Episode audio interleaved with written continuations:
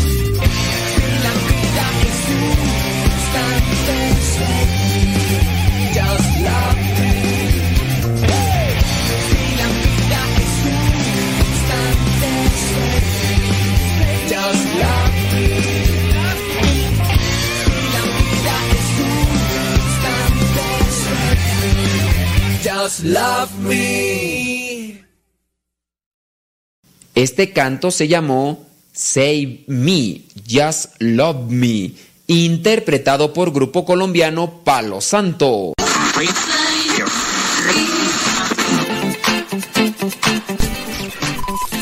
Los sonidos se han alineado. Estás a punto de escuchar el programa.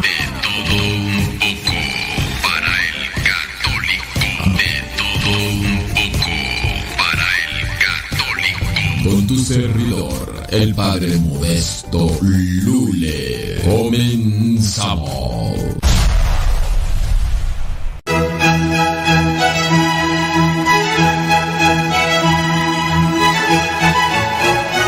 Es exactamente, es una construcción intersubjetiva que la que le adjudicas un valor intrínseco y la persigues. O sea, el hecho de que la gente se forma a tocar una piel, lo mismo que la gente se forma a tomarse una foto con un espejo.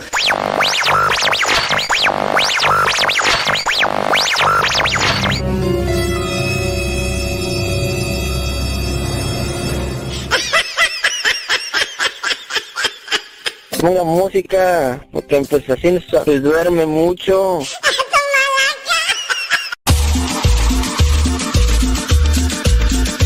Abuelita, soy su nieto y ya llegué.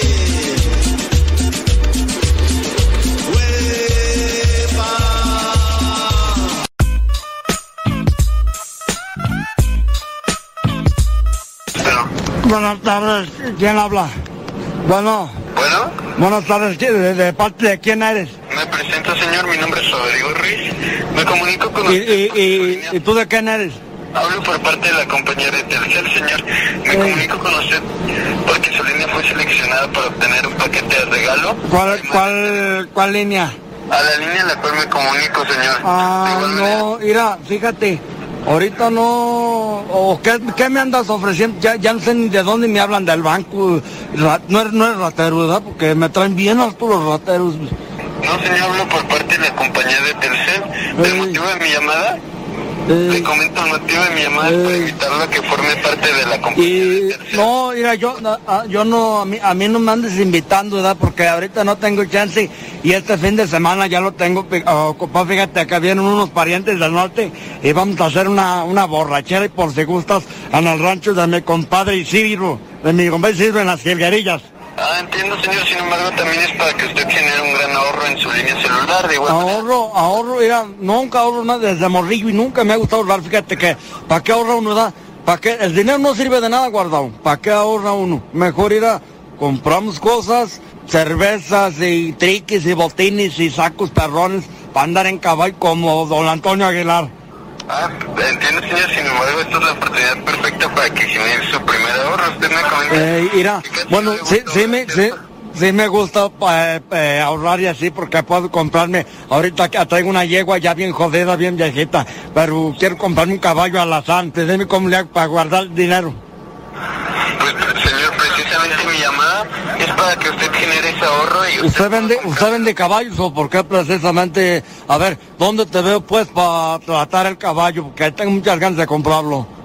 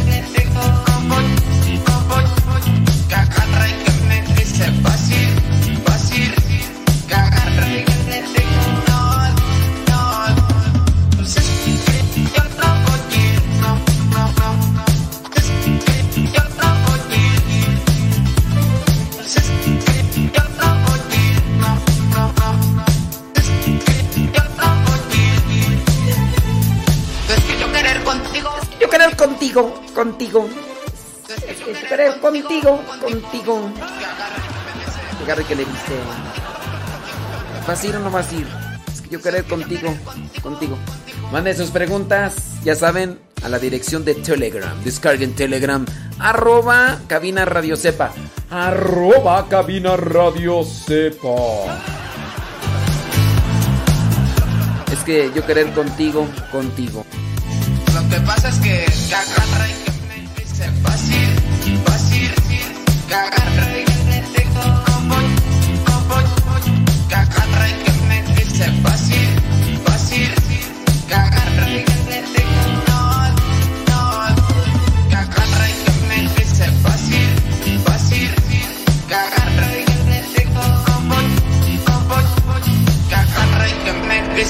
Miguel Rubio desde el Valle del Sol. ¿Dónde es el Valle del Sol? Arizona.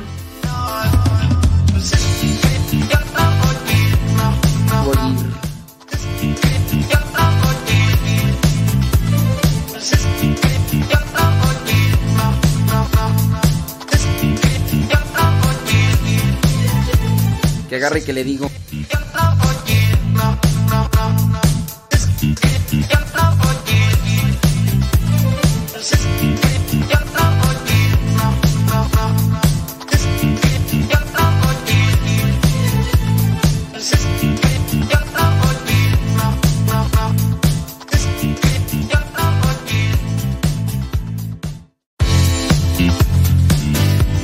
Benali, ¿vas a ir o no vas a ir? Y que agarra y que le digo.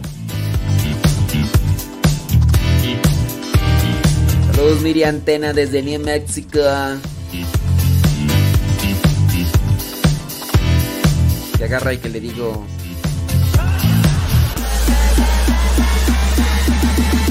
Tomando corazones. Dice Lenali que no va a ir. Ni modo, Lenali.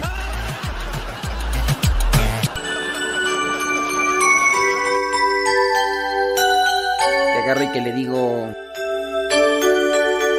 Dominique, nique, nique, puramente por ahí, va él cantando amor.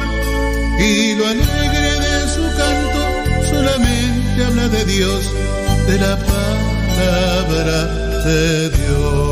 Que agarra y que le digo. A ver cuál canción es esta. Ah, sí, ya. Sí, es que tenía dudas, dije, ¿qué canción es esta?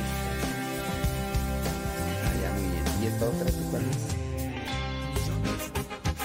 Ah, ya también la. Ya también la identifiqué. ¿Y esta otra cuál es? Que agarra y que le digo.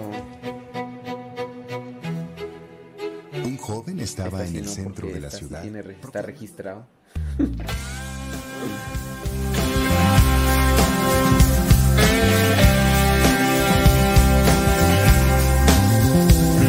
Millones de aves mueren al año, lo sé. Y millones de peces en los mares también. Aire asfixiado, mares manchados. Y nadie quiere ver contaminación, es destrucción. Miles de bosques se talan al año, lo sé. Y miles de especies se extinguen también. Campos desiertos, clima alterado. Y nadie quiere ver deforestación, es desolación. El hombre es depredador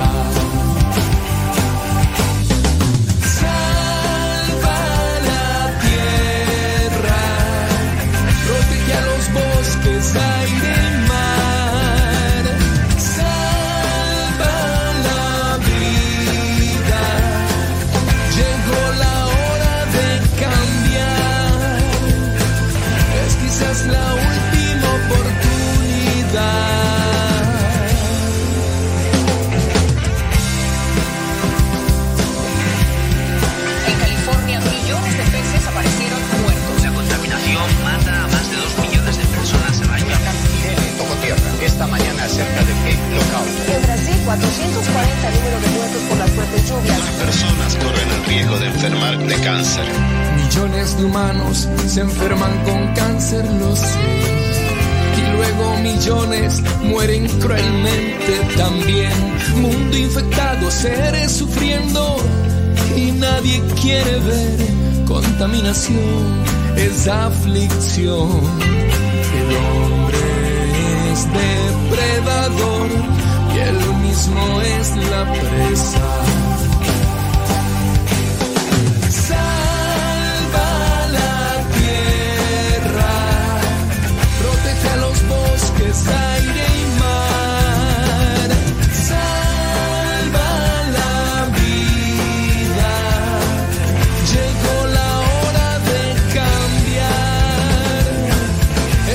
Es la última oportunidad.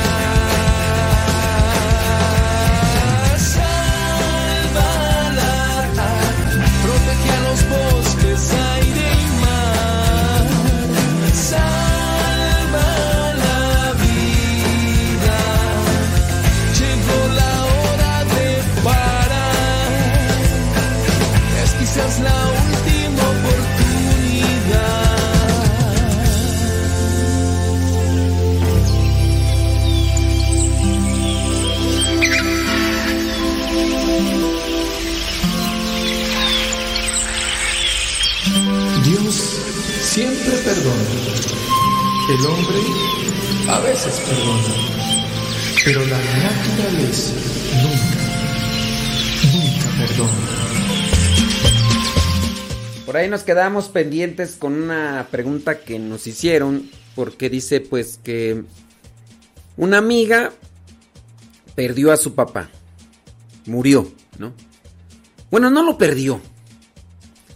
Yo, yo no sé, yo, yo traigo desde hace ya algún tiempo reflexionando este tipo de temas sobre la, la etapa de, de, pues ya de de terminar aquí nuestro caminar y nuestro peregrinar. A veces decimos, lamentablemente murió. Digo, pero lo que se lamenta de morir, pues es algo que tiene que suceder en todos, ¿no? Y luego no dices, este, perdió a su papá. Pues, pues no lo perdió. Se le adelantó, pienso yo, ¿no? O lo perdió. O ya lo perdió, ya. No, se le adelantó solamente. Solamente se le adelantó. Bueno, en relación a e- ese comentario que nos hacían, la persona decía, ¿cómo le hago para ayudar a esta amiga que, que, que su papá se le adelantó y que sufre mucho? Ella tiene, sufre de ansiedad y de depresión. Ahí es un problema que ella carga y que si esta situación de que su papá se le haya adelantado, pues le va a afectar todavía más. Dice que ya hace más de algunos meses, ¿cuántos? Dos, tres meses, que ya, que había que sucedió esto. Muy bien, dos meses y todavía está sufriendo la muchacha. Puede ser que hasta dure más, cinco meses. No, yo he visto algunos casos de 10 años. Te recuerdo como si fuera ayer que te fuiste. Todavía sufro tu partida. Y ya digo, pues son 5 años, 10 años. Pues... Ahora, es que ya no sé qué decirle. Pues hay que decirle lo que tengamos. Si tú le repites cosas que escuchas de los demás, pues... Pero en realidad no es una palabra, no es tu, lo que tú le digas lo que va a hacer levantar. Lo que hace que se levante la persona es lo que hace aquella persona con lo que tú le dices. Dice, es que me duele verla triste, pues sí te duele verla triste, pero igual si tú dejas que el dolor venga a neutralizarte, en la medida en que tú también te sumerjas en una tristeza, incluso estarás acumulándole un pesar en la vida de ella, porque una persona que está deprimida, una persona que está triste, una persona que está desconsolada, necesita personas con esperanza y luz a su alrededor. Y te imaginas, o sea, yo estoy triste y pues tú ya te pusiste triste porque yo estoy triste y tú te me acercas triste. a ver, ponte a pensar en eso. Ponte a pensar en eso. Aquí necesita que tú andes al 100, que andes al tiro, para que puedas con tu presencia contagiar, inspirar, aparte de lo que traigas en el morral. No, no vas a levantar a una persona por lo que le dices, es por lo es esa persona se levanta por lo que hace con lo que le dices. Y si le dices cosas buenas y esa persona con lo- por lo que le dices se motiva y se levanta, pues eso fue. Uno puede dar una escalera a una persona que está en un hoyo. ¿Y qué hace con esa escalera? Pues a lo mejor la jala, la tira, la ignora.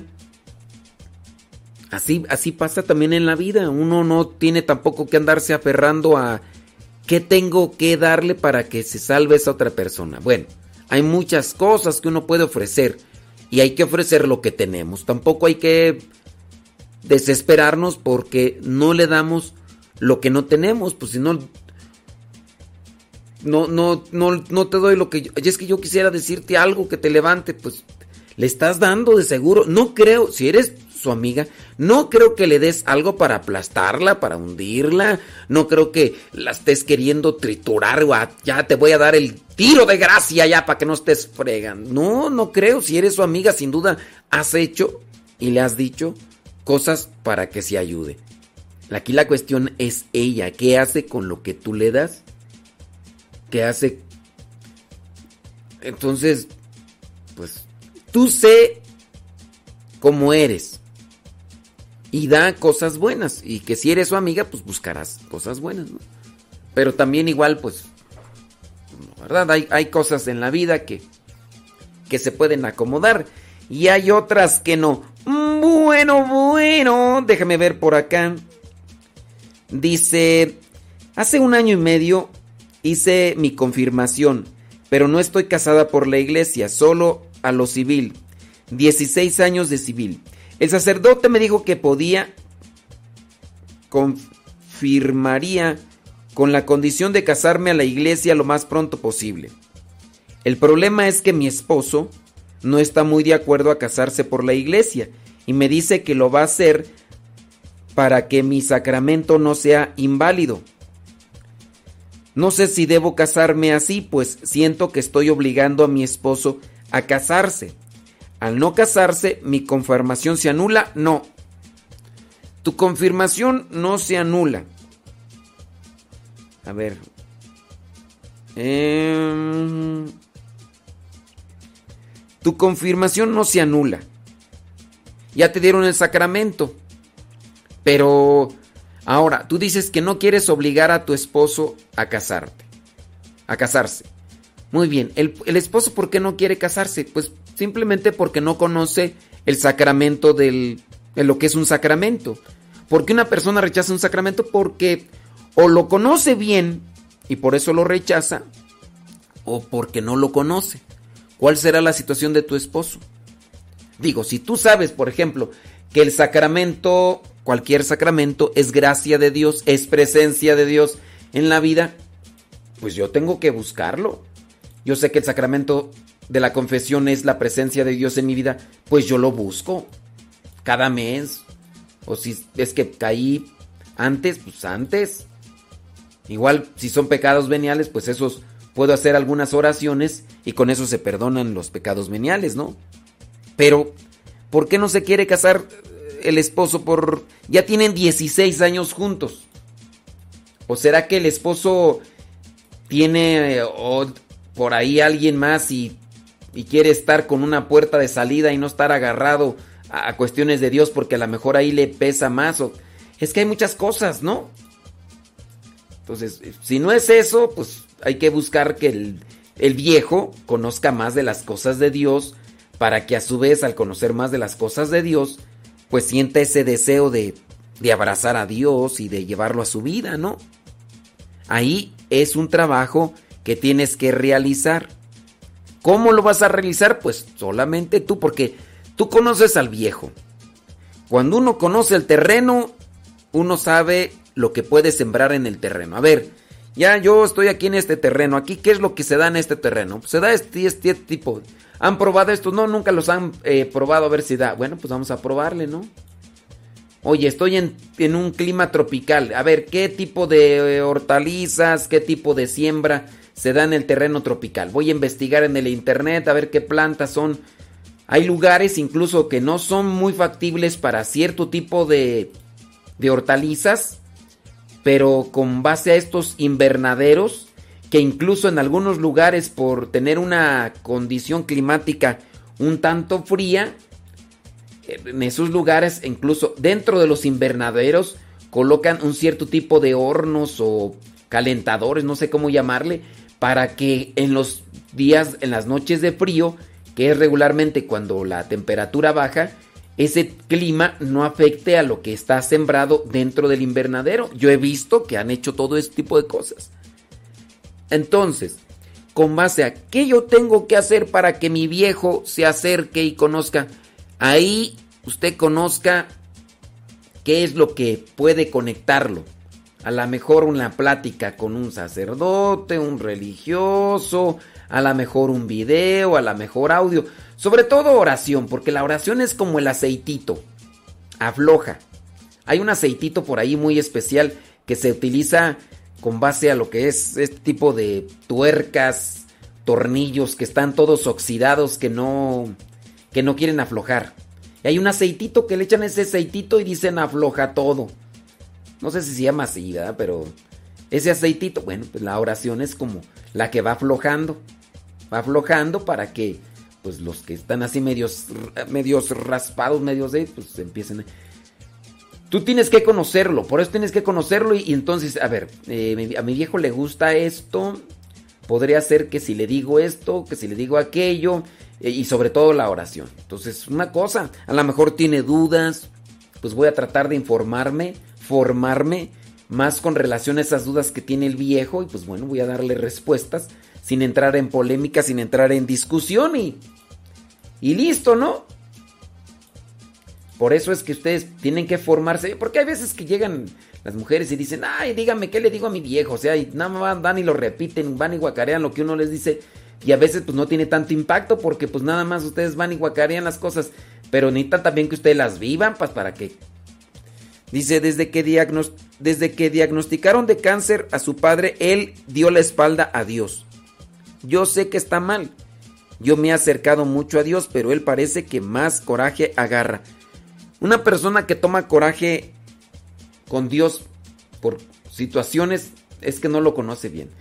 Pues sigue oras- haciendo oración y sigue moviéndole el tapete, pues ahí con algunas cosas, buscando algo que pudiera de alguna manera llamarle el- o cautivarle para que pues él dé media vuelta y se regrese al camino, ¿no? Es que sí hay muchas cosas pues por ahí. Qué bueno que sabes este, este dato. Entonces trata de buscar ahí algo que conecte su corazón con Dios.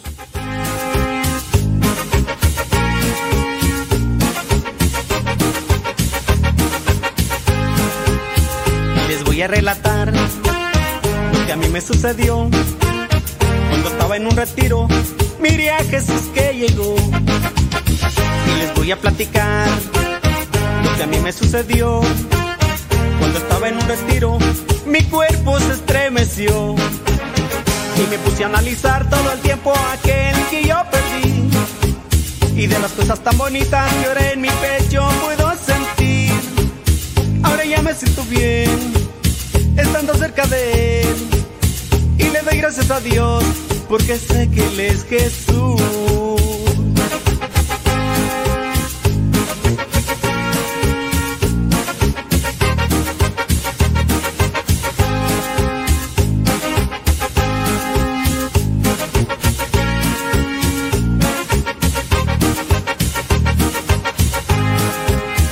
Les voy a relatar lo que a mí me sucedió cuando estaba en un retiro.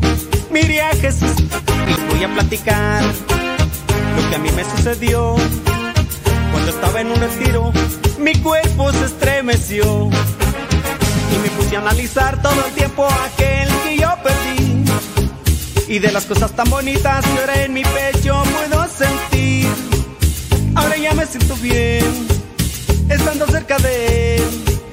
Y le doy gracias a Dios, porque sé que Él es Jesús.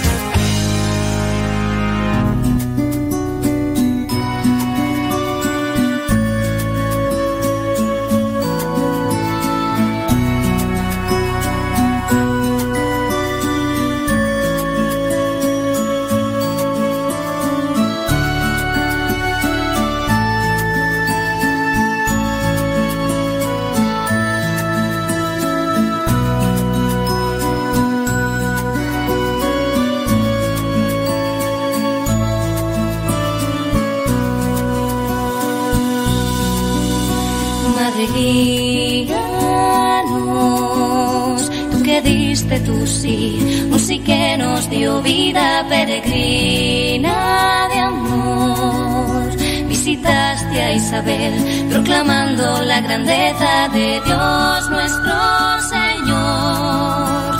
Esperanza en tu vientre respiraba latiente nuestra salvación.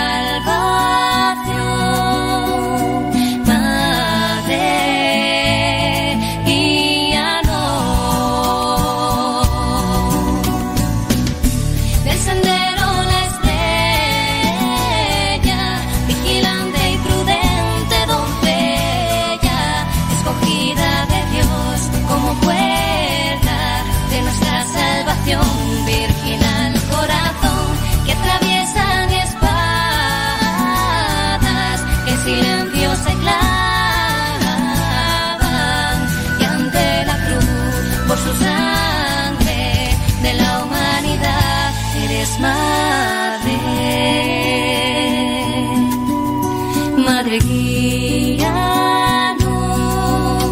tú seguiste sus pasos, escuchando y guardando todo en tu corazón, recorriendo las tierras que tu hijo hizo nuevas, hablando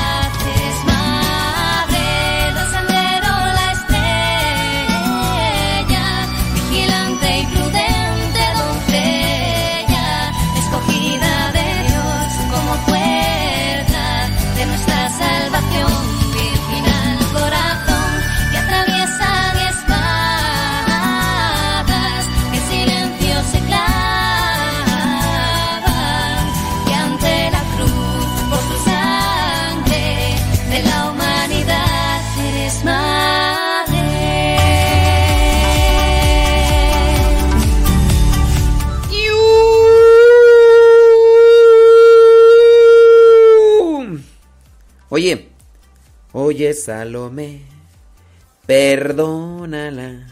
Dice una pregunta. Acá en la iglesia donde voy, ah, a misa entre semana, el sacerdote al final dice, un aplauso para el coro. Y ya la gente... Ahí tengo los efectos de los aplausos, pues para qué, ¿verdad? Entonces... ah. Un aplauso para los del coro. Y ya terminan los aplausos, ¿no?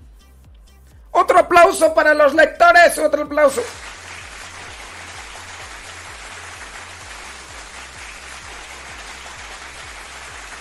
Un aplauso para doña Petronila que está ahí en los baños.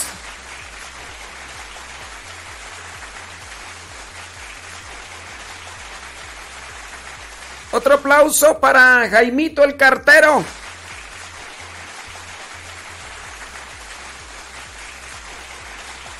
Otro aplauso para doña Gertrudis que no vino a la misa. Otro aplauso para para Dios, otro aplauso para Dios. Más fuerte, más fuerte. Otro aplauso para... A ver. Dice esta persona, hay algunos que no aplaudimos. Y por último, un aplauso a Cristo Rey. Como ve, a él sí le debemos aplaudir. Dice, porque yo no lo hago. Mira, yo pienso que la misa y el templo no es para aplaudir a la gente. No es para aplaudir a la gente. Ahora, ciertamente hay ocasiones en las que se hace una celebración, en las que se hace una, una celebración especial, a veces. Por ejemplo, el hecho de que se acerque una señora que está cumpliendo muchos años, ¿no? O a lo mejor la quinceañera, ¿no? Y al final de la misa podría darse un signo donde se una la alegría, porque el aplauso es eso, es un signo externo, audible, una manifestación corporal de estar en alegría, estar en comunión alegre con la persona que está celebrando algo, ¿no? Ahora mi pregunta es, ¿por qué hay que darles aplausos al final a los del coro? ¿Por qué hay que darles aplausos a los de la liturgia? Yo considero eso un abuso, una exageración. Las personas, pues bueno, al rato vamos a estar aplaudiendo hasta a lo que no. Incluso, si tú dices, vamos a dar un, un, aplauso a Cristo Rey, bueno, pues un aplauso a Cristo Rey. Digo, pero, pues, eh, Cristo Rey no necesita de aplausos, ¿o sí? Entiendo, es una manifestación externa de alegría que nos conecta con los demás. Y con eso demostramos a otros que estamos, pues, contentos. Pero no debería ser tanto así. Incluso hay algunos de los pontífices a lo largo de la iglesia que han dicho que no, no aplaudamos. Por ejemplo, Juan 23. No estamos en un salón de fiestas, estamos en un templo para orar. Claro, algunos van a decir, pero es que el aplaudir es una alabanza. Sí, alabanza a Dios, quizá. Pero el lugar, el templo, tiene una estructura, una estética, una armonía que te debe de llevar a la contemplación, a la meditación, a la oración. Y el aplauso, sin duda, es algo que desconecta de aquello que es oración o meditar. Ni modo que tú digas, voy a meditar en silencio y aplaudan todos.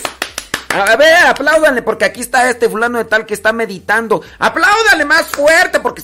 No, necesitamos un ambiente de silencio. Y si hay algún tipo de sonido y de ruido, en el, hablando por ejemplo de la música, pues que la música también vaya en conexión a aquello que me, me ponga en armonía para hacer oración. Pero sí yo pienso que algunos sacerdotes exageran al querer que se haga todo este tipo de burlote. Es mi pensar, porque pienso que la liturgia tiene su sentido de ser y el sentido de ser de la liturgia comprendiendo lo que dice el Sacrosanto, un concilium número 7, y si no búsquenlo, que dice que la liturgia es el ejercicio sacerdotal de Cristo y que por medio de todo lo que es el rito de la liturgia, y en el rito de la liturgia no están los aplausos, es porque es el ejercicio sacerdotal de Cristo que nos conecta con Él. Aplaudir y esas cosas, pues, pues ya está de más. Les digo, en ocasiones ya cuando terminó la misa y celebramos la misa, puede ser, Imagínate que acaba de llegar el, obispo, ¿no? Pues estamos contentos por el obispo. Una manifestación de todos de alegría, pues puedes hacer un aplauso. No es todos los días que venga el obispo. Aquí este sacerdote en todas las misas hace eso de un aplauso a los del coro, un aplauso a los lectores, un aplauso al perrito que acaba de entrar. Eh, pues óyeme, ¿qué sé? No, ya no aplausos, ya, ya, ya. Entonces, pues no, yo... Es una exageración. Hay sacerdotes que incluso hacen que la gente dé aplausos en el momento de la consagración. ¿Por qué si es un sacrificio, es el sacrificio pascual de Cristo? ¿Cuál es el sacrificio pascual de Cristo? Es la pasión, muerte y resurrección. Pasión, muerte y resurrección. ¿Dónde murió Cristo? En la cruz. El momento de la consagración es el momento en el que más, por eso se guarda el silencio, por eso nos ponemos de rodillas. No nos ponemos de rodillas para tener una dinámica eh, física durante la celebración y no nos entumamos, porque si todo el tiempo estamos sentados, pues van a cansar. Entonces, para que no se sienten, vamos a hacer la dinámica aquí de parados, sentados, hincados, parados, sentados, hincados, parados. No. Se pone uno de rodillas en el momento de la consagración, en el momento de la exposición, porque ahí se está dando la actualización del sacrificio pascual de Cristo. Cristo que se ofreció ¿dónde? Se ofreció en, una fiesta de 15 años, se ofreció en un, en un, en las bodas de Caná, no, se ofreció en la cruz. Ahora, ¿por qué aplaudir en el momento de la consagración si es como estuvieras al frente de donde se estaba llevando a cabo el sacrificio de Cristo? ¿Dónde se llevó el sacrificio de Cristo? En el Gólgota, en la cruz. Imagínate ahí, Juan, eh, María Magdalena, eh, imagínate ahí la Virgen María y, Cristo ahí sufriendo, que no le alcanza el aire, con los clavos ahí atravesados, y ahí y Juan ahí, el, apóstol ahí echándose una bailadita, ¿verdad? Una bailadita. Bravo, Señor. Bravo, Señor. Gloria a Dios, bravo. Quisiera ser como un granito de mostaza. Vamos a aplaudir, porque aquí está el Señor en, en la cruz. Hombre, capaz que la Virgen María ve ese tipo de sandeces y agarra a Juan y le da una arrastrada ahí, cálmate. Es, mira, es un momento de dolor, por ejemplo, el funeral. ¿Qué pasa con algunas personas que empiezan a hacer su desgarrate? ¿Qué es lo que va a decir la gente? Bueno, está loco, ¿qué? Imagínate que ahí haciendo chistes y todo, cuando todos están en silencio, todos están rezando, ¿qué van a decir? Pues espérate, o sea, no es el lugar. O sea, sí lo puedes hacer eso y todo, pero no es el lugar, no es el momento. Por lo tanto, si lo que vendría a ser la misa es el sacrificio pascual de Cristo, ¿por qué tener que andar aplaudiendo? Les digo, ya cuando termina la misa, en algunos casos muy específicos, como dentro de lo que vendría a ser una eh, colectividad de alegría, podría darse, podría darse, pero no siempre, no siempre. Dice, y sí tiene razón porque hasta llegan a aplaudir a los que dicen un anuncio. Ah, me está escribiendo acá la señora. Imagínense. A ver, acabo de dar. ¿Saben qué? Afuera voy a estar vendiendo tamales. Eh, son tamales muy buenos, los, eh, los hemos hecho con mucho amor. Y también va a haber champurrado. Vamos a vender champurrado. Entonces, para los que gusten, eh, vamos a estar allá afuera vendiendo tamales. El padre. Un aplauso al que, al que vende tamales. ¡Un aplauso! ¡Aplausos! ¡Aplausos! ¡Aplausos! Decía el señor Memo Ríos, o dice. Eh, ¡Aplausos! ¡Aplausos! ¡Aplausos! ¡Aplausos! Sí. Entonces, entonces ya no le digan ese padre, no le digan padre, díganle Memo Ríos, porque al recado. Oye, que, que vino aquí. Espérate, ¿qué viene, ¿qué viene acá a decir, señor? Es que eh, está un carro estorbando ahí en la entrada y ves que no, no podemos salir, padre. Entonces no sé, es un carro con placas 0000 hasta que se les hinche el dedo. Entonces no sé si podrían irlo a mover, padre, porque pues es que no, no podemos. Aplausos, por favor, el señor que acaba de decir que vengan a mover el carro. ¡Aplausos! ¡Aplausos! ¡Aplausos! O sea, Digo yo. Digo, di- van a decir ustedes que soy exagerado. Y la neta es que sí. Pero suceden esas cosas. No tanto el que le aplaudan al que va, pero sí, hasta de los avisos dice acá la persona que me está escribiendo. A ver, repórtense ustedes dónde han visto eso para que no piensen que es una exageración mía de que incluso hasta los que les dan, hasta los que dan avisos, hacen eso de aplausos. ¡Aplausos! ¡Aplausos! A ver.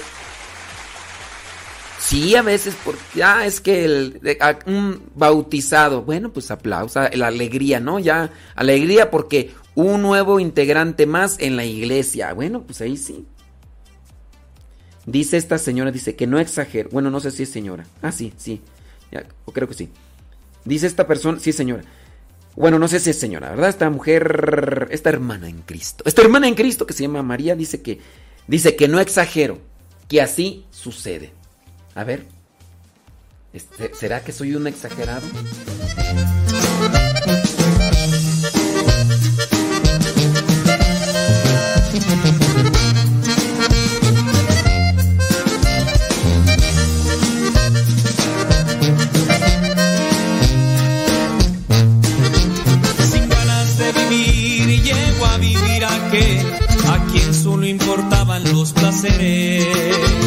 Perdió la dirección y el rumbo donde iba y se perdía más cada día que vivía. Se la pasaba triste sus errores recordando y a veces se quedaba en las calles ahí tirado.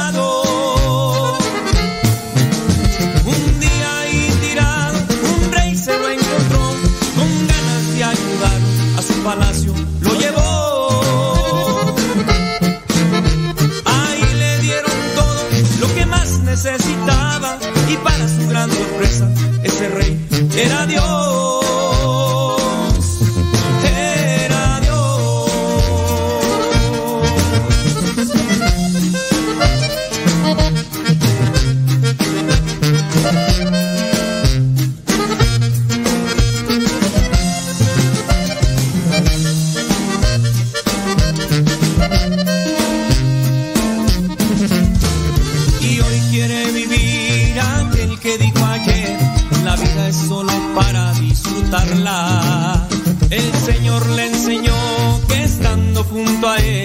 La vida sí que es para disfrutarla se la pasaba triste sus errores recordando y a veces se quedaba en las calles ahí tirado un día ahí tirado, un rey se lo encontró con ganas de palacio, lo llevó.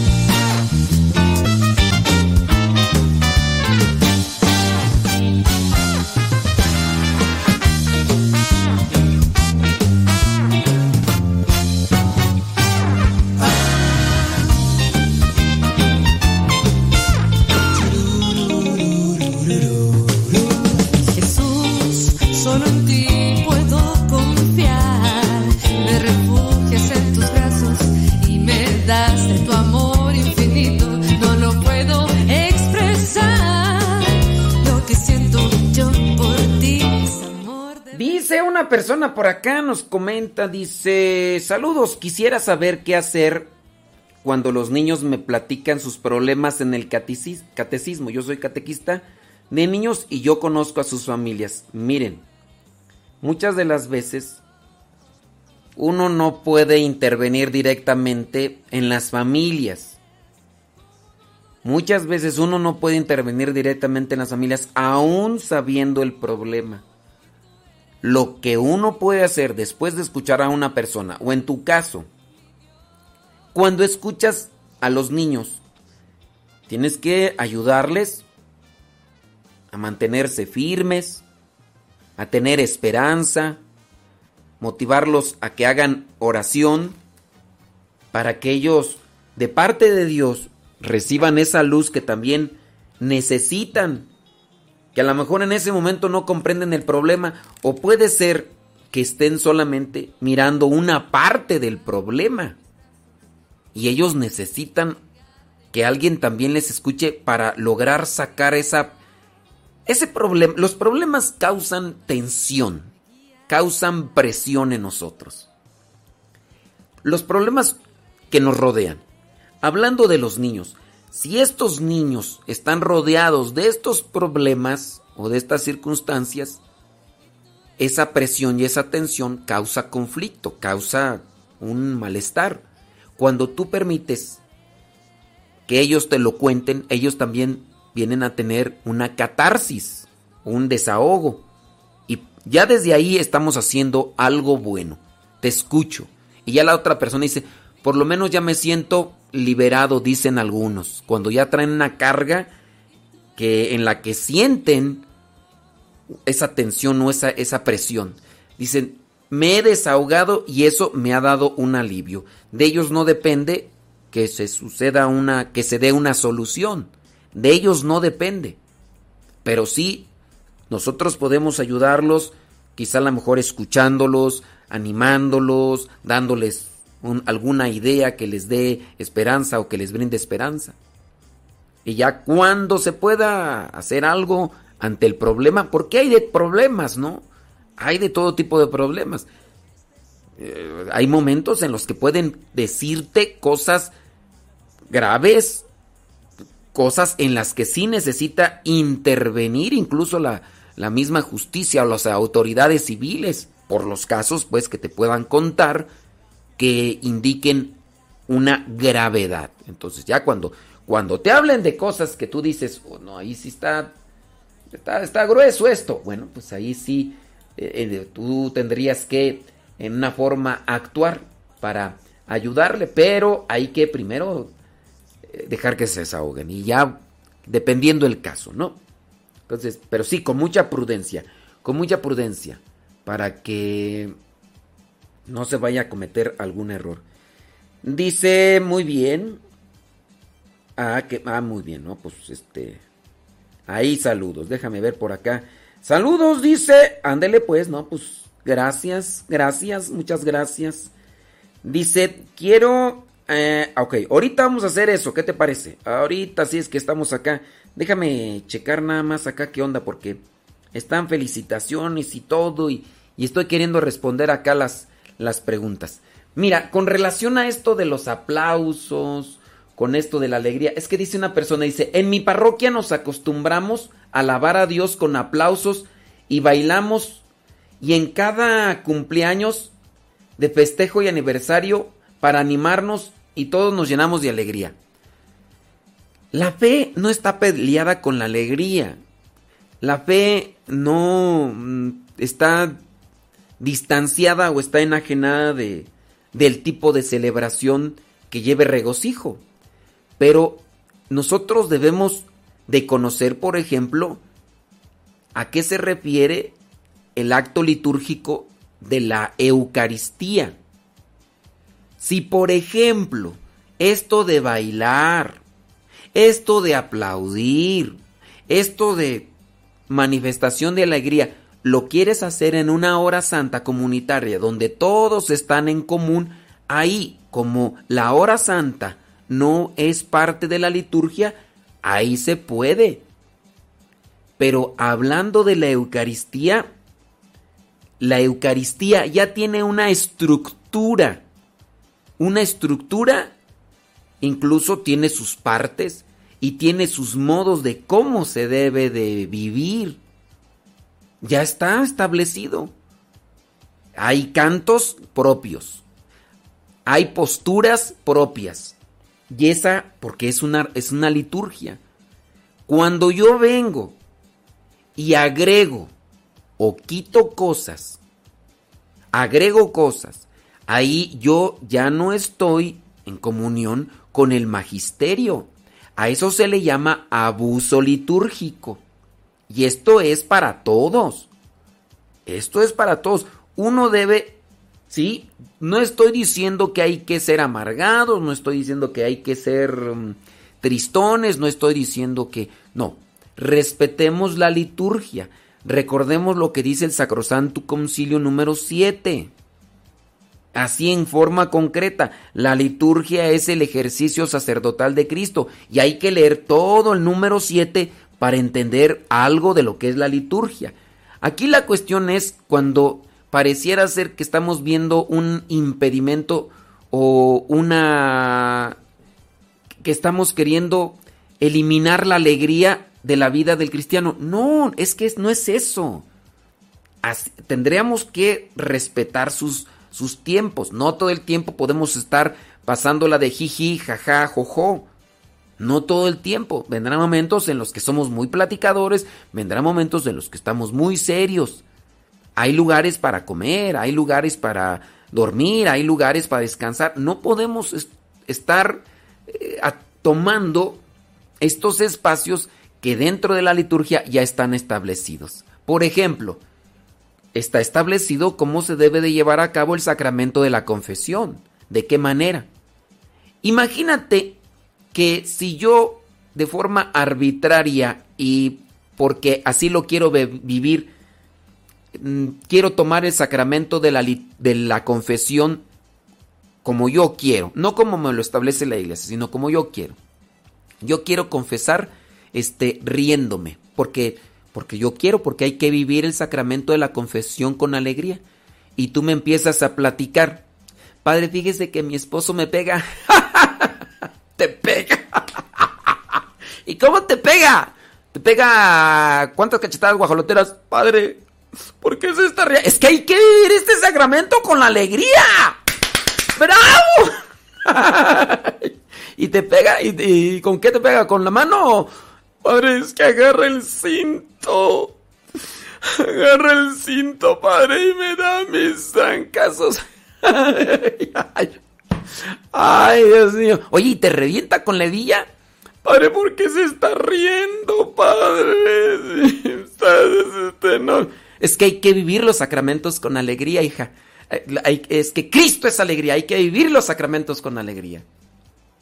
¿Te das cuenta que los sacramentos como tal no son para relacionarlos con un cierto tipo de efusividad emocional, como pareciera ser que a veces algunos nos lo han dicho. Analicen esa situación con relación al sacramento. Creo yo que en todos los sacramentos no se debe de unir lo que vendría a ser una cuestión sentimental o emocional. Hablando de la alegría, sí hay que estar alegres, alegres porque Cristo dio su vida por nosotros y con eso nos redimió. Pero la, Santa Misa ya tiene su estructura. Los cantos, los cantos nos van guiando los momentos o las situaciones que debemos de adoptar en cada momento. Por ejemplo, la de entrada.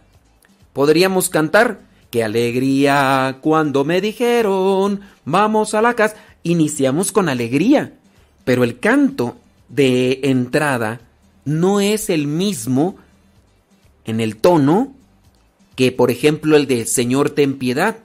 Señor, ten piedad de nosotros. Señor, si te fijas, la tonalidad nos está llevando a hacer una reflexión de nuestros pecados. Es inválido adoptar este, por ejemplo, el canto del Señor ten piedad. Señor, ten piedad de nosotros. Señor, ten piedad de nosotros. ¿Crees que sea válido alterar lo que vendrían a ser las etapas de la celebración eucarística como tal? el canto de la comunión.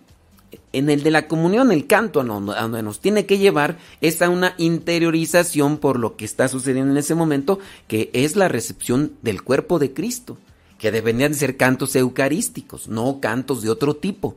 Lamentablemente hay gente que está en el coro y que no sabe y que anda preguntando de qué va a hablar el Evangelio el próximo domingo. Va a hablar sobre esto. Ah, en la comunión voy a hablar, voy a meter este canto. ¿Por qué vas a meter ese canto? Es que el Evangelio sí. El Evangelio habla de eso, pero no tiene por qué meter en el canto de comunión un canto que vaya relacionado con el Evangelio. De hecho, ya la liturgia, la liturgia de la palabra ya terminó.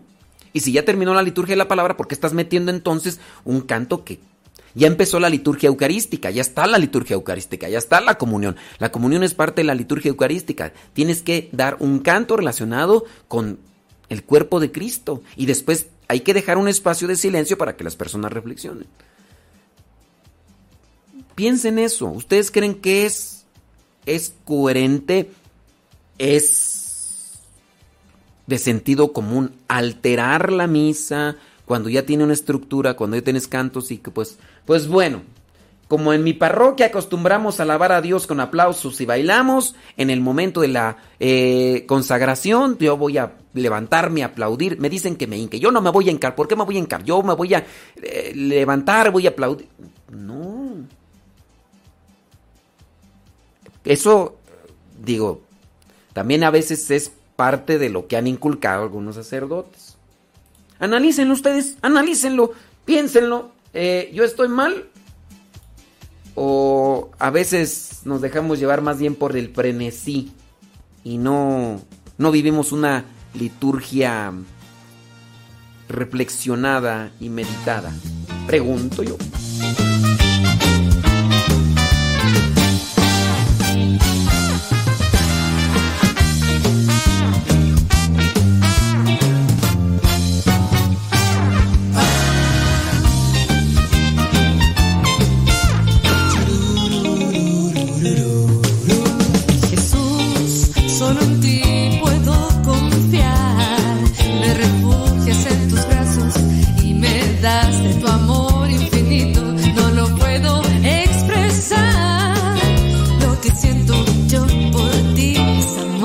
Verdad.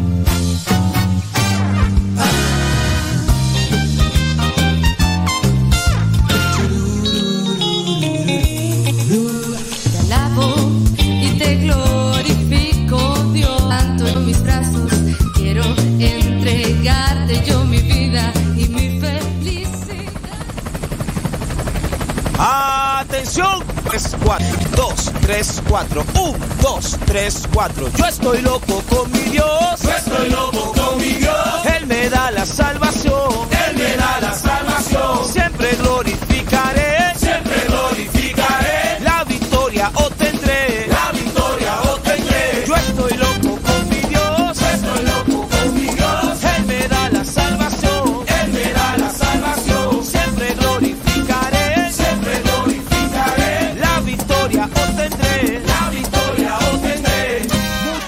Llaman loco porque vivo enamorado. Muchos me llaman loco porque vivo enamorado. Enamorado de Cristo, de mi Cristo oficial. Enamorado de Cristo, de mi Cristo oficial. Aunque muchos no lo crean, enamorado vivo yo. Aunque muchos no lo crean, enamorado vivo yo. Vuelto loco sin idea de mi Cristo en que estoy. Vuelto loco sin idea de mi Cristo en que estoy. Es que yo vivo enamorado de Cristo. Y es que yo vivo enamorado de Cristo. Y es que yo vivo enamorado de Cristo. Yo vivo enamorado de Cristo.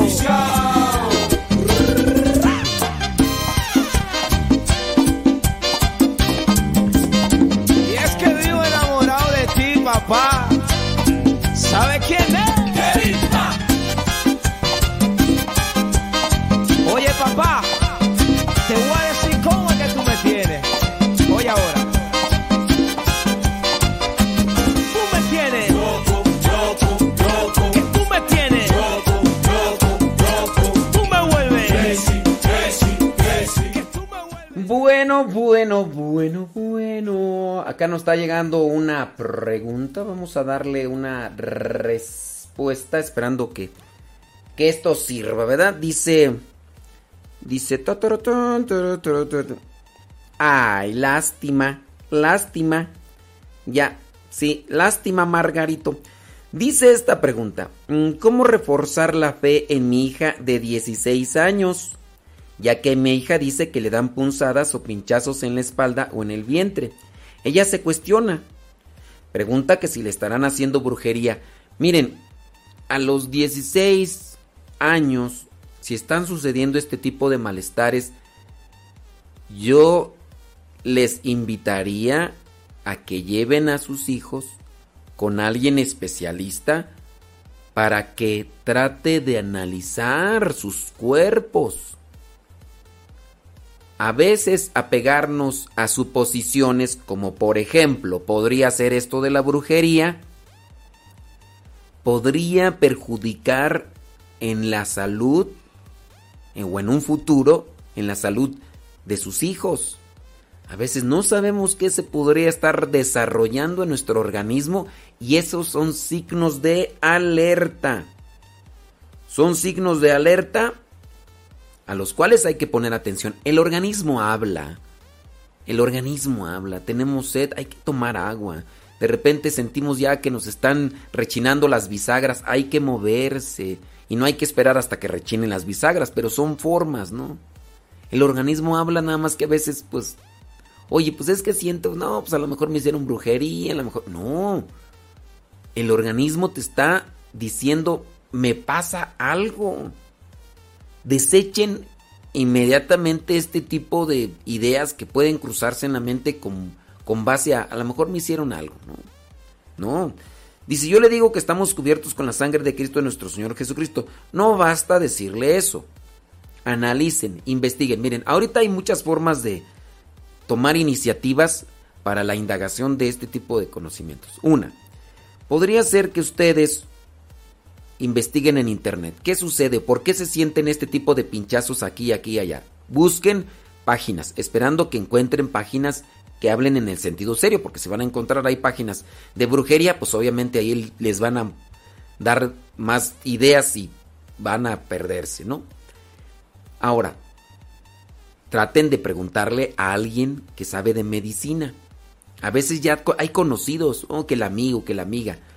Solamente vayan tomando refuerzos para evitar el desarrollo de cosas, Dios guarde la hora, que a veces se dan. Oye, pues es que se, le desarrolló cáncer. Oye, pero ya está bien avanzado. ¿Y por qué lo dejaron avanzar? Pues es que pensaba que era otra cosa y le daban aquí y me dijeron, no, no te preocupes, a lo mejor es mental o a lo mejor es esto y lo otro.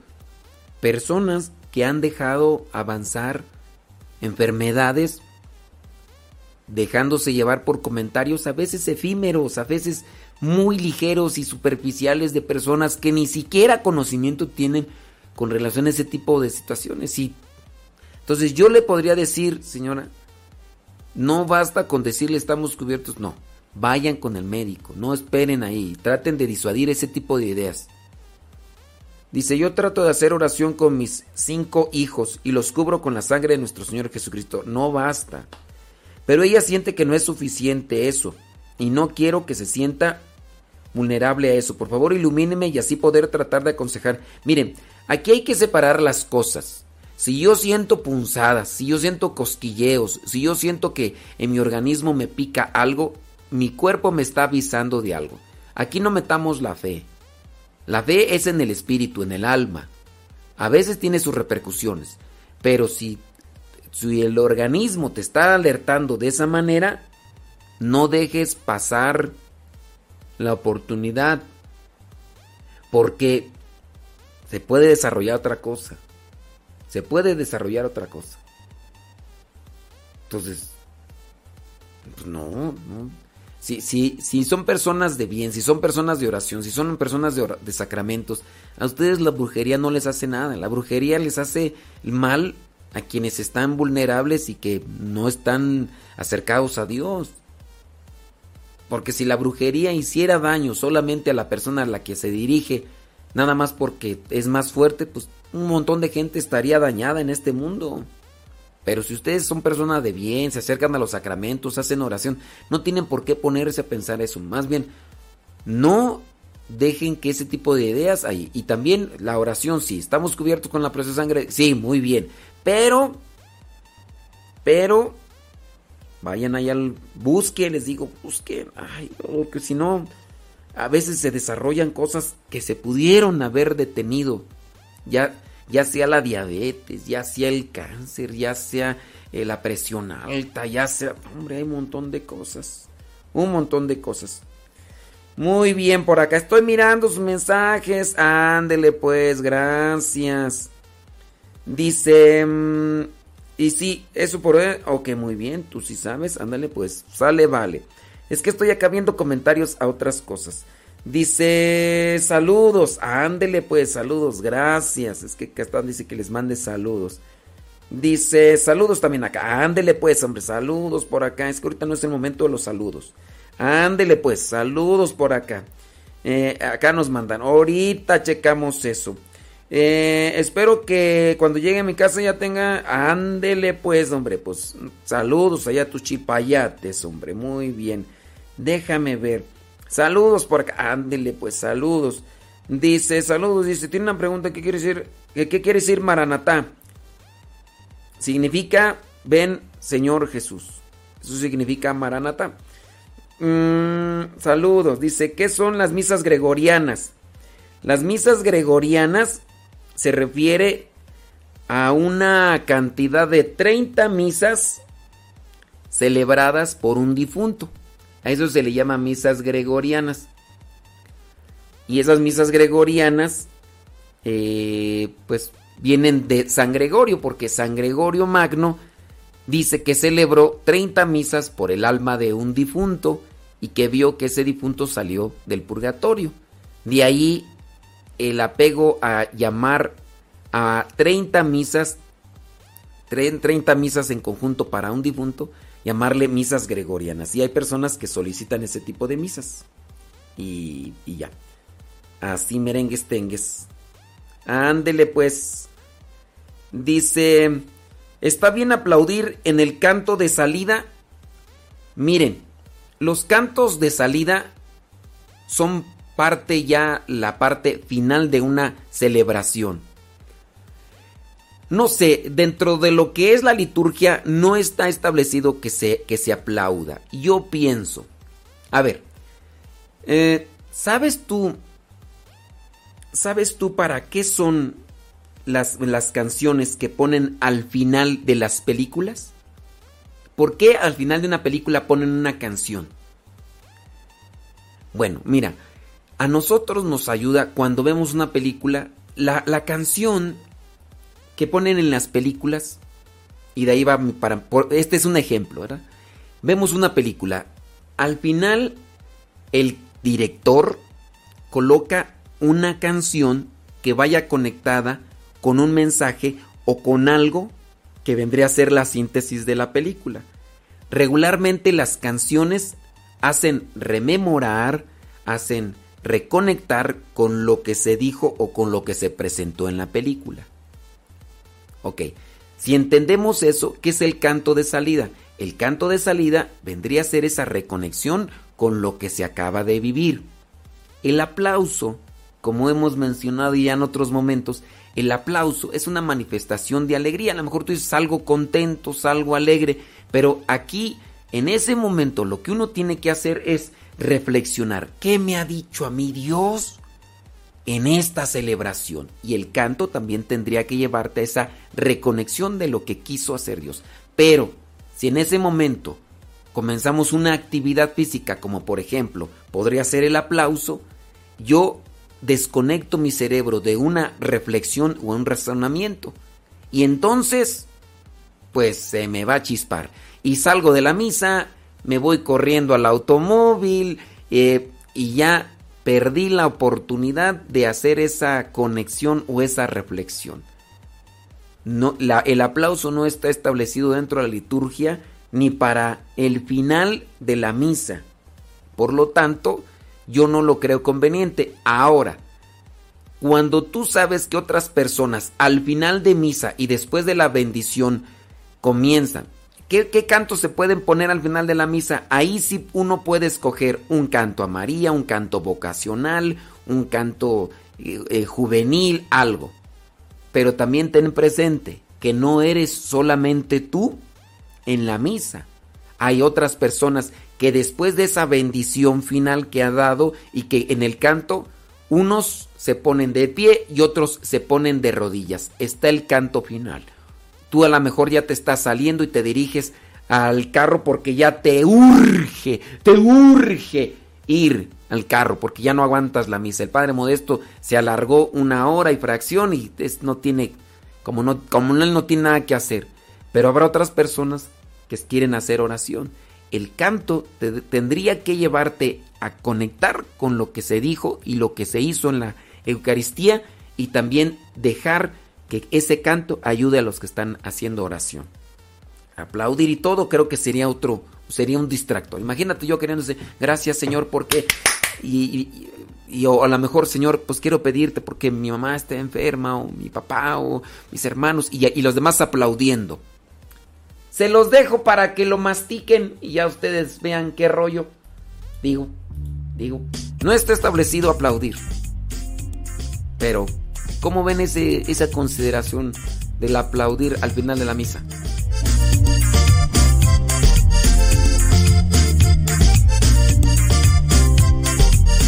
A mi gente yo le digo que esta es hora de bailar. A mi gente yo le digo que esta es hora de bailar. No se me quede sentado, que mala voz te ha pasado. No se me quede sentado, que mala voz te ha pasado. La pierde, no me venga a reclamar.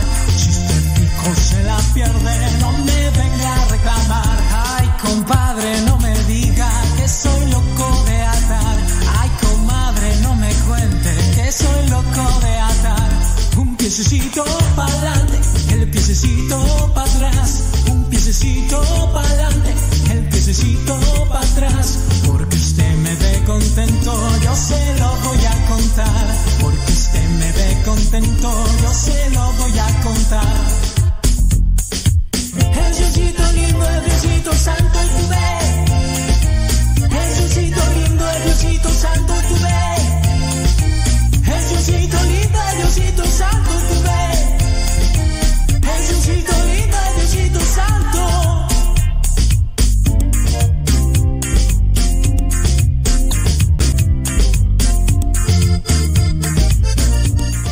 A veces uno corre el riesgo de decir este tipo de cosas, por ejemplo, esto del aplauso, de la alegría en la misa.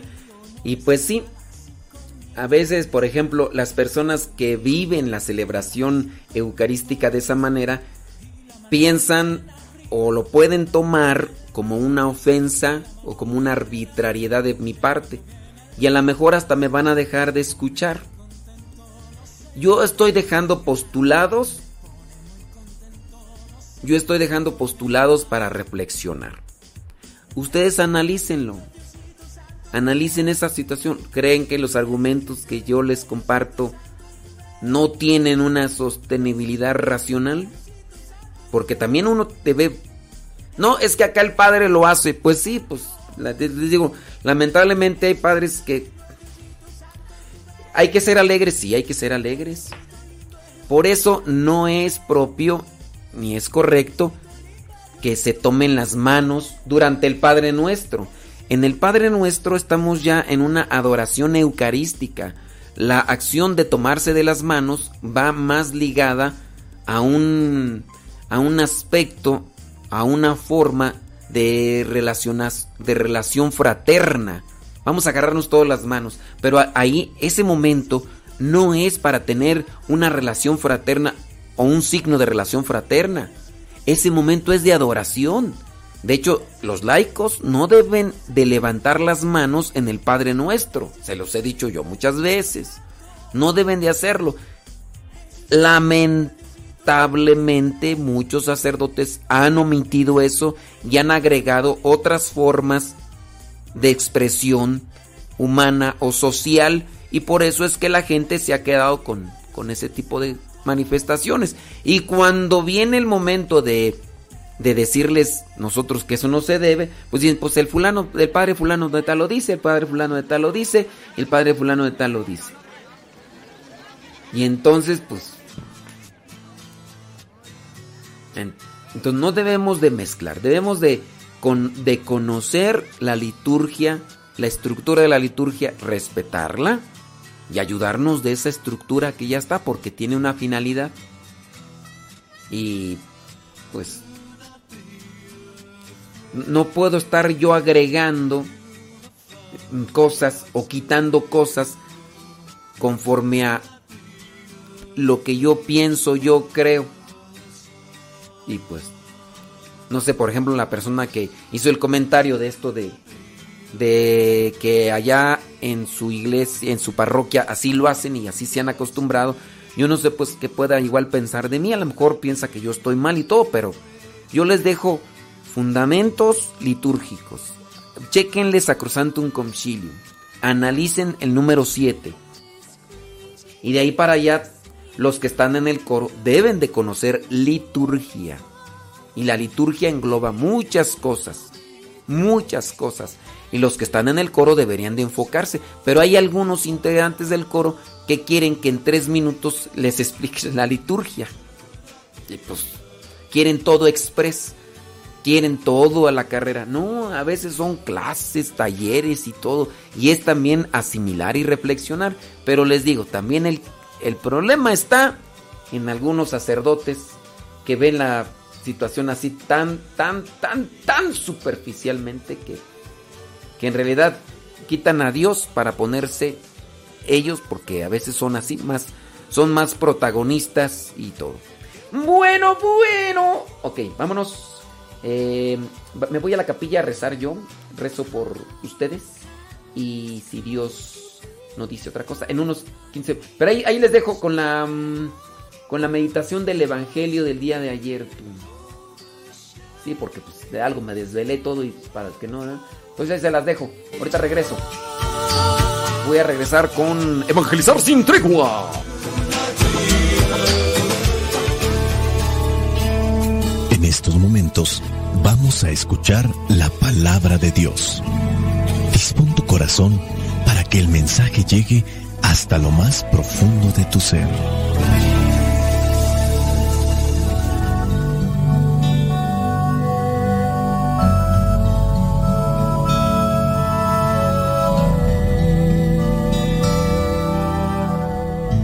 El Evangelio que la iglesia nos presenta para el día de hoy corresponde a Lucas capítulo 12 versículos del 54 al 59. Dice así, Jesús también dijo a la gente, cuando ustedes ven que las nubes se levantan por occidente, dicen que va a llover y así sucede. Y cuando el viento sopla del sur, dicen que va a hacer calor y lo hace. Hipócritas, si saben interpretar tan bien el aspecto del cielo y de la tierra, ¿cómo es que no saben interpretar el tiempo en que viven? ¿Por qué no juzgas por ti mismo lo que es justo? Si alguien te demanda y vas con él a presentarte a la autoridad, procura llegar a un acuerdo mientras aún estés a tiempo, para que no te lleve ante el juez, porque si no el juez te entregará a los guardias y los guardias te meterán en la cárcel. Te digo que no saldrás de allí hasta que pagues el último centavo. Palabra de Dios. Te alabamos, Señor.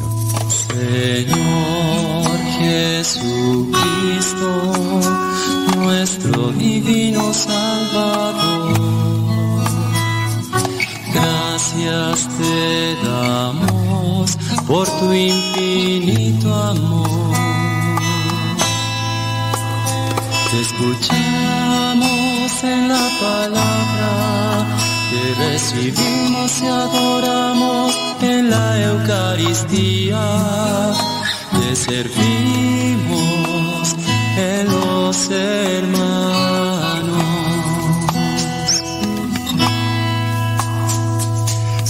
Seamos misioneros como lo quieres tú, enseñando a los hombres el fuego de tu amor.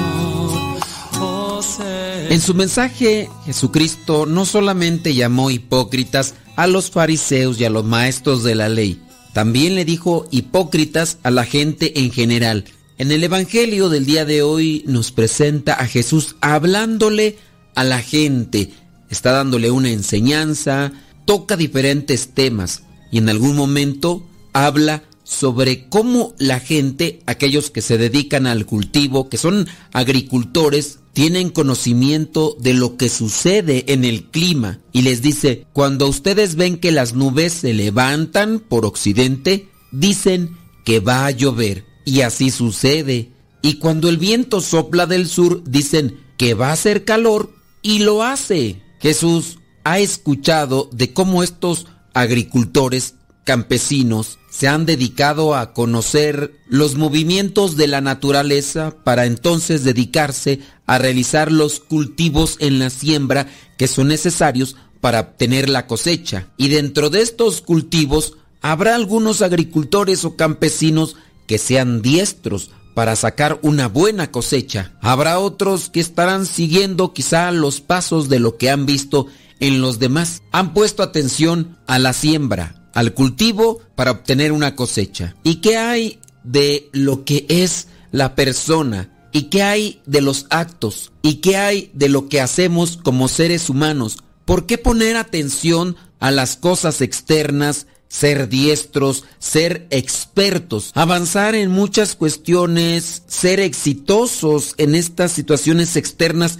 Pero ¿por qué no progresamos también humanamente? Hay un progreso material, económico, cultural, pero no hay un progreso en los valores, en los principios. Pareciera ser que no somos mejores personas que en el pasado. Pareciera ser que no hemos avanzado en la calidad humana. Se habla de viajes al espacio, viajes turísticos, no son viajes de científicos, sino son viajes turísticos. Se habla de automóviles que prácticamente se conducen por sí solos. Se les da la indicación y ellos pueden dirigirse en la noche en la autopista. Se van deteniendo si es que encuentran a otro automóvil en su camino o si alguna persona se atraviesa. Autos prácticamente robotizados. Se habla incluso de la construcción de cierto tipo de androides que estarán actuando de un modo similar a estos automóviles que incluso son las mismas personas involucradas. Esto para algunos todavía es de película, pero esos automóviles ya andan en la ciudad. Se puede ver incluso en las autopistas a los conductores dormidos totalmente y los automóviles a toda velocidad en la autopista. En la cuestión externa se ha avanzado mucho, pero no así en el interior. Somos quizá expertos para con otras cosas o para con los demás, pero no somos expertos nosotros mismos. Ya otras veces te he platicado de un conferencista de superación personal que ayudaba a otros a levantarse de situaciones personales, a ser personas de éxito si es que tenían alguna empresa o negocio. Esa era su mini empresa. Él era el empleado él era el jefe. Los títulos de sus libros siempre presentaban la palabra éxito. Pilares, reglas, estatutos, el camino, éxito, éxito, éxito. Se hablaba de que sus libros eran los más vendidos, bestseller. Se hablaba de que sus conferencias siempre estaban sold out, totalmente llenas. Se hablaba de que este hombre era internacional porque había ido ya a muchos países a compartir sus conferencias y sus conocimientos de éxito para ayudar a otras personas. En una universidad de algún estado de la República Mexicana consideraban invitarlo para que él motivara a los universitarios a sobresalir, a echarle ganas y a ser personas de éxito. Dentro de las consideraciones iba ganando y el grupo encargado estuvo a punto de mandarle solicitar que fuera a esa universidad, a ese estado de la República, a dar sus conferencias a los universitarios. Pero hubo una persona que dentro de la mesa directiva habló y dijo algo de lo que casi no se sabía de ese conferencista y escritor de éxito. Y es que se encontraba en su cuarto divorcio. Aquí existía algo que ya no cuadraba. Cuando ustedes ven que las nubes se levantan por occidente dicen que va a llover y así sucede. Son las palabras del Evangelio. Podemos nosotros estar quizá coordinando la vida de éxito de muchas personas con libros, con conferencias, pero si nuestra vida simplemente no va de acorde a lo que nosotros anunciamos y predicamos, nos convertimos en unos hipócritas. Y así llama Jesús a la gente que le está escuchando, porque son muy buenos para interpretar cuando va a llover, son muy buenos para saber cuando va a hacer calor, para de esa manera poder realizar las acciones dentro de sus cultivos y sacar buenas cosechas. Si sabe entonces interpretar también lo que es el aspecto del cielo y de la tierra, ¿cómo es que no saben interpretar el tiempo en que viven? Y ahí viene un reclamo para nosotros se nos habla de un avance científico y de muchos otros temas de los cuales podemos sentirnos orgullosos. Estamos viendo cosas dentro de la modernidad que hace unos 20 años solamente se miraba en las películas de ficción, en las series, telenovelas o en las caricaturas. Hoy podemos tener videollamadas desde nuestro teléfono celular. Hoy podemos conectarnos con personas en diferentes partes del mundo al mismo tiempo. Y no solamente les vamos a hablar, nos vamos a mirar. Y así como podemos estar mirando a personas en diferentes partes del mundo, podemos al mismo tiempo estar desconectados con el que tenemos enfrente, con el que vivimos. Podemos estar hablando con muchas personas a nivel virtual. Tenemos una cantidad grande de redes sociales por las cuales mandamos mensajes de texto, notas de voz y hasta videos. Y a veces a las personas que están a nuestro lado y que conviven de día a día, ni siquiera reciben un buenos días de nuestra parte. ¿Hipócritas? Puede ser que sí, hay que saber interpretar las circunstancias en las que estamos atravesando, pero nuestra sociedad pareciera ser, o nuestros sistemas de gobierno pareciera ser, que nos quieren cambiar de chip, que nos quieren cambiar de mentalidad. Está comprobado psicológicamente y sociológicamente que para que los seres humanos nos desarrollemos en plenitud, necesitamos de un papá, y de una mamá. Los estudios psicológicos y sociales dan como resultado que muchas de las personas que tienen patologías que afectan su comportamiento provienen de familias fragmentadas, donde solamente estuvo un papá o donde solamente estuvo una mamá o donde no hubo ni papá ni mamá porque quien criaba, quien formaba era la abuelita. Naturalmente se necesita de una mamá y un papá. Pero ahora los sistemas de gobierno pareciera ser que están implementando otro tipo de estructuras y si hay alguien que esté en contra de esas propuestas, será tomado como un delincuente porque estará violando una ley. En la actualidad en algunos lugares asesinar a seres humanos dentro del vientre materno no es delito. Lo pueden hacer cuantas veces quieran. No importa que tenga nueve meses dentro del vientre ese niño, mientras no salga, no será considerado como un delito. Seres humanos prácticamente ya desarrollados y formados aún en el vientre materno. No tienen libertades ni derechos. La mujer que viene a ser su madre tiene derechos sobre su persona y si ella misma decide, en ese instante acaba con su vida y no pasa absolutamente nada. En México se ha llevado a la cárcel a ciertas personas por haber pateado a una mascota. En este caso, por haber maltratado a un perrito. Seis meses de estar en la cárcel porque un hombre dominado por el alcohol, encontró a un perrito en la calle y movido por el enojo, la ira o quién sabe qué, le dio tremenda patada a ese pequeño animal. Lo grabaron en video y lo expusieron ante las leyes civiles y prontamente recibió una condena. ¿A dónde vamos a parar con todo esto? ¿Por qué no nos damos cuenta que este tipo de acciones nos van a llevar al colapso de la vida? El hecho mismo de que una persona ahora pueda cambiar de género por concebir una idea en el pensamiento y que sea tomado como una ley, traerá sus graves consecuencias como ya lo ha sucedido o como está sucediendo ya en Estados Unidos, que aquellos que se encuentren en contra de este tipo de normas serán considerados como terroristas por el FBI. Aquel ex militar que formaba parte de un comando especial, este hombre solamente se rasuró y así se presentó como supuestamente una mujer para luchar contra otra mujer que por poco la asfixia, saliendo este soldado varón ganador en el combate femenino, porque se considera mujer. Dice en el Evangelio de hoy en el versículo 57, ¿por qué no juzgas por ti mismo lo que es justo? Ponte de acuerdo mientras aún estés a tiempo, para que no te lleve ante el juez, porque si no el juez te entregará a los guardias y los guardias te meterán en la cárcel. Te digo que no saldrás de allí hasta que pagues el último centavo. Las consecuencias por nuestros abusos y por nuestras malas funciones en esta vida traerán sus consecuencias. Dice por ahí el refrán, Dios siempre perdona, el hombre a veces, la naturaleza nunca. Lo que se siembra, se cosecha. Y un día vamos a poder mirar todo esto que vendrá como consecuencia de nuestras malas interpretaciones nuestros malos pensamientos y nuestras malas actitudes.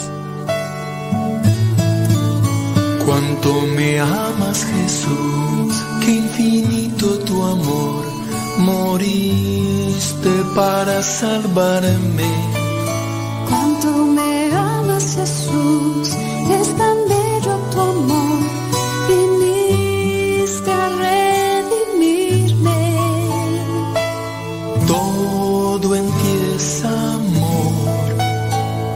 No